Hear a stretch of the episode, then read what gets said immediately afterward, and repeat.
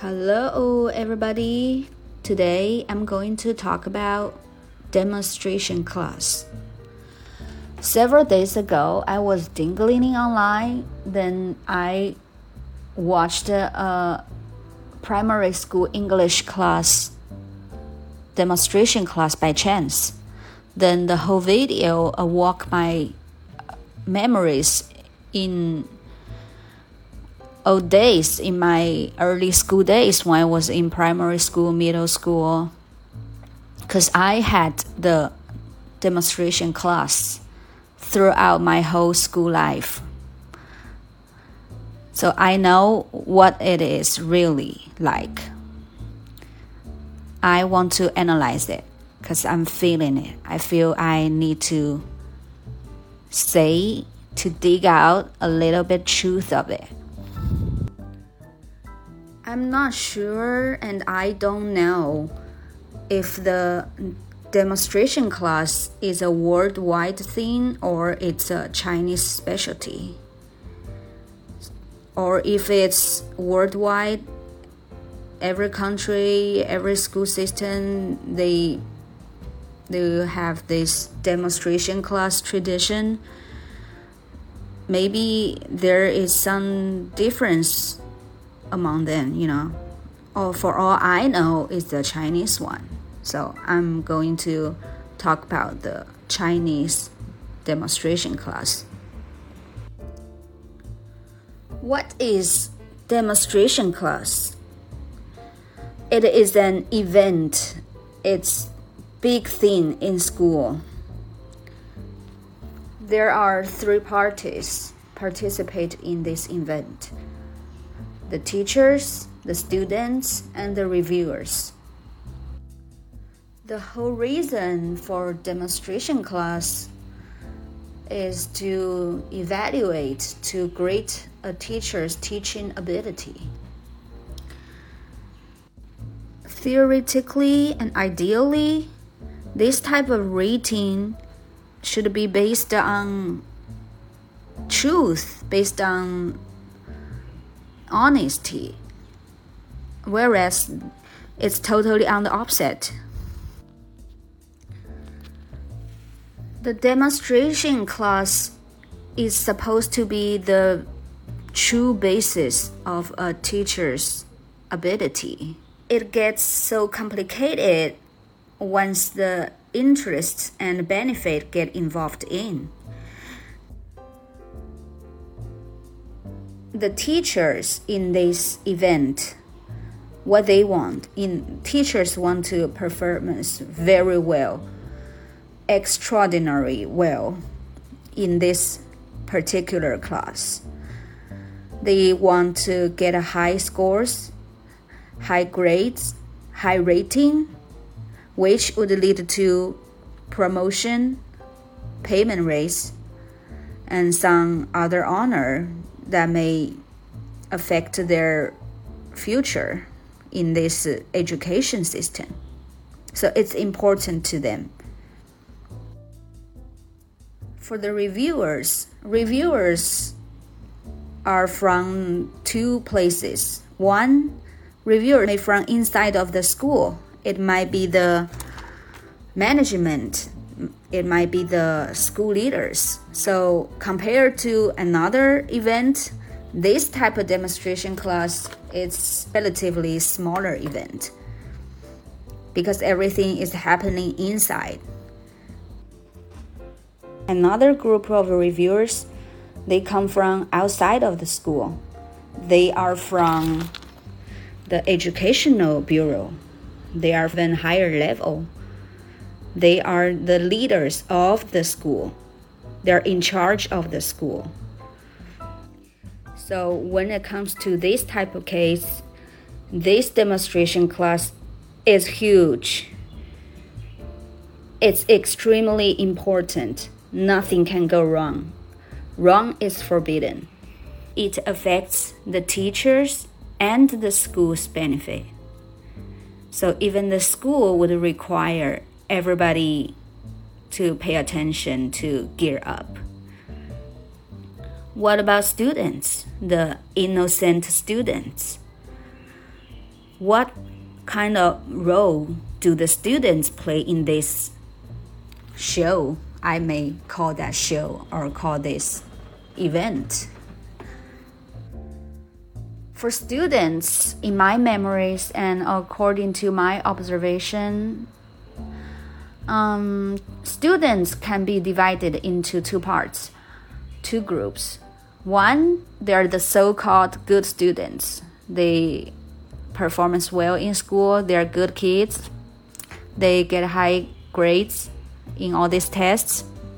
And when this type of demonstration class happen, when it's happening, that's their time, that's their show time they could be very active in the demonstration class. That's a chance, that's an opportunity to show off what they can do, what they have.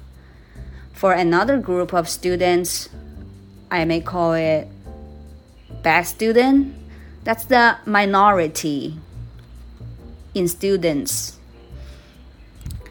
they are the typical students these kids they talk so much in a class they take nap in class or they even find teacher trouble in the class. They're hard to manage they're hard to control but this big event comes they are forced to behave themselves at least in this one demonstration class. You have to you have to behave yourself. You have to cater to the teachers the school to satisfy everybody's interests let me describe the demonstration class here mm. from what i see and what i experience demonstration class is fucking crazy different from the normal class we have every day in school. You know, your daily class it's it's chill. The teachers are chill, students are calm. You are imparting lessons and knowledges. We are receiving information. Sometimes the teachers suck, so students distract, mind wandering around. You know, that's the normal class. That's the type of class happens anywhere in the world. If you ever been in school, you know that. And if the teacher pick on someone, maybe someone is no good, maybe someone is so talkative in her or his class, then this bad bad student will be picked on and answer some question. But it's since it's just ordinary class, the student can respond respond naturally like uh huh, I don't know, I don't know, sorry, you know, I don't know the answer. That's it. Then teachers say, okay, if you don't know, you better pay attention to what I'm teaching you right now. So end of the story, end of the class. That's it. The demonstration class is a totally different story. The atmosphere in the class is hot.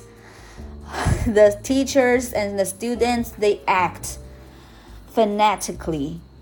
It's like they love the class. They love this content of the lesson so much. They have to vent their passion, their passion, their love for it. And teachers love the students. Teachers are so tolerant and friendly. Students love the teachers too. Students are so happy in the class. Oh, they're eager to know every detail in the class. They don't even fucking blink their eyes. Nobody take naps. Nobody dare to distract. Nobody nobody can talk in this type of class. That's penalty. For the teacher to give in a demonstration class, they would design the class so well, very, very well. that's just a one time thing in a semester, maybe. Because it's for it's not for students, it's for the teachers, for the school, it's for adults world. It's for these reviewers to grade them. And students know that too. Before the actual demonstration class happen, everybody has come to an agreement that okay, we will get together and create a fabulous show to show that we're good students, our teachers are fabulous, the school is valuable, the school is so worthy to go to. And the school, the teachers deserves high rating, deserves the honor, the money, the raising rising salary. They deserve everything good because they're capable of doing what they're doing. However, in reality, these teachers they made bastards and bitches. What? What I say? But it's true, it's true, and there must be some students hate them. And they, these teachers, they must hate some certain kids too.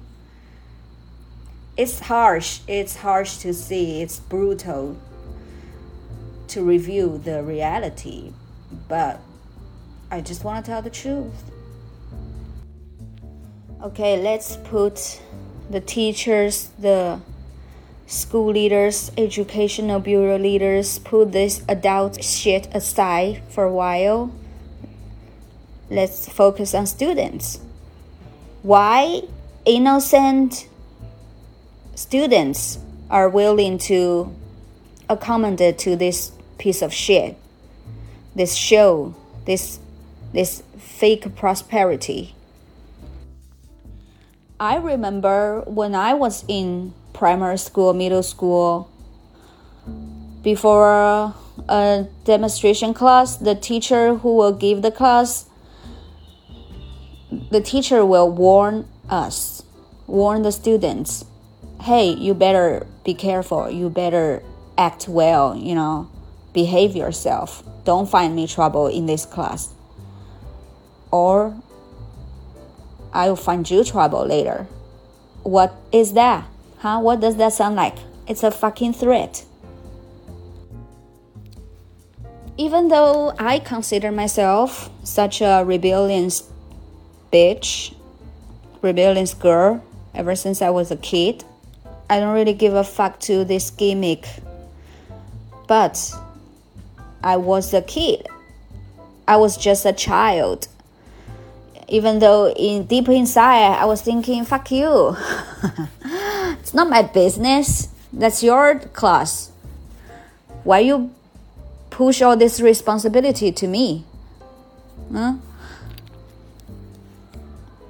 But I'm I'm so vulnerable, I'm so fragile, I'm powerless compared to these adults. So in that scenario, I still choose to play the whole shit with them.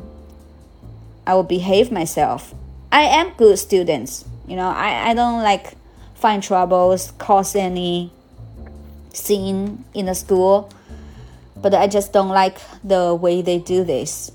It's the time to be in conformity with others, so you save your yourself trouble then that's the key factor. That's the point of the whole story. When when kids are taught to accept dishonesty, to accept hypocrisy is right, is the correct thing to do. What what's gonna happen when they grow up? What's gonna happen in the society when this generation of children they they're ruling the world. When this Latin rule, this hidden rule are implanted they in our brain. So everybody gradually become hypocrite. And since when we are kids, we're just children, we been threatened by adults that you better just follow the mainstream, you better conform to a majority. So you don't find yourself trouble, you will be good, you'll be safe. Then who would stand out to say the truth? Huh? Everyone lose their age since they're young. They're so young. They're just child, children. They lost a person's soul and personalities are so easily be shaped in just this one type of event in the demonstration class. That's the extraction of the culture. And everyone learned it when they're just a kid. So they will be thinking like this, act like this after they grow up. I think professionals reading of teachers is necessary, but it should be conducted in a way that can really reveal the ability on teachers' performance, not fucking lying, create a line, a delusion. You even delude to yourself, then everybody is happy. But the teacher sucks, still suck. That's to the teachers and the school's best interest, not to the students. In my opinion, this type of demonstration class, the whole manipulation behind it is totally wrong. And it has a huge impact on children. Maybe I'm just overthinking, overanalyzing. But I always believe